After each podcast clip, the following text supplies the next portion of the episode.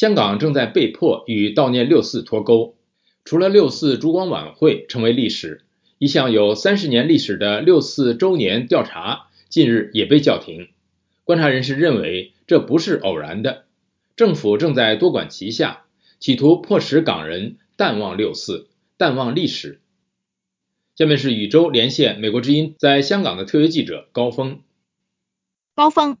六四周年调查报告到底会涵盖一些什么内容呢？那所谓的叫停，这到底是一个什么意思？嗯，宇宙自一九九三年开始呢，香港这个六四周年调查报告每年都会在六四纪念期间发布的。那么负责的机构呢，每年都会就港人对六四的看法展开调查。那么涵盖的内容是包括啊，北京当局和学生在六四事件的对错，啊，还有就是啊，港人是否支持平反六四，以及与一九八九年相比呢，中国现在人权状况的好坏等等。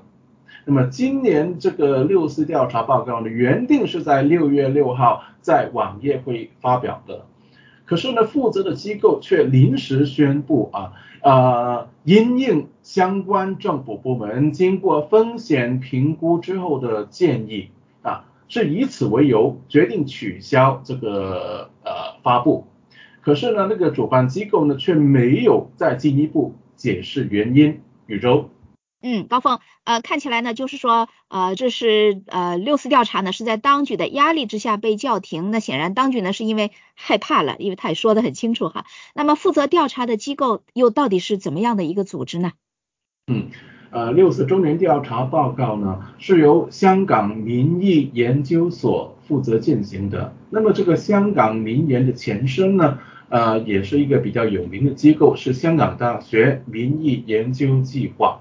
呃，其实呃，自从港版国安法在二零二零年六月实施之后呢，呃，香港民意研究所呢一直是啊香港一些亲北京报纸啊攻击的对象。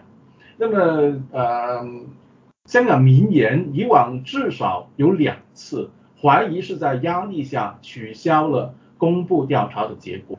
已经解散的香港支联会前副主席蔡耀昌表示啊。科学的民意调查对于任何的组织都起到很大的作用的。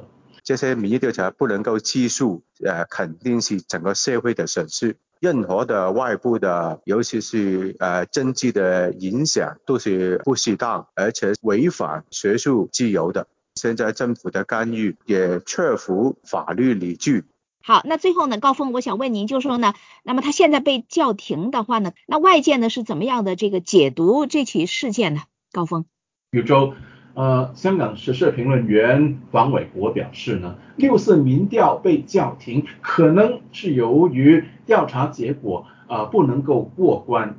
那么所谓不能过关的意思呢，就是就是说，呃，可能港府呃涉及到国安的一些部门看过这个调查的结果数据之后呢，觉得这个数据呢会令到港府甚至是中国中央政府很尴尬，所以呢就最后可能向这个香港民研施压，导致整个发布会取消，也不排除啊港府呢是透过叫停这个六四民调。啊，趁机会呢，向北京有所表现。更令人担心的是，啊，结合香港的最近公共图书馆被揭发，把多项的六四事件相关的图书和资料下架。王伟国认为有理由相信，港府有意进行文化清洗，其目的是让港人淡忘六四这个集体回忆。宇宙。嗯，那呃，总而言之呢，就是六四一方面呢，这两个字就是辣眼睛的词汇。那么另外呢，就是说民调出来呢，显示一定的这个真相呢，这也是有关方面不希望看到的。谢谢宇宙，谢谢宇宙与美国之音在香港的特约记者高峰的连线报道。香港六四民调被碾死，分析称政府清洗港人记忆。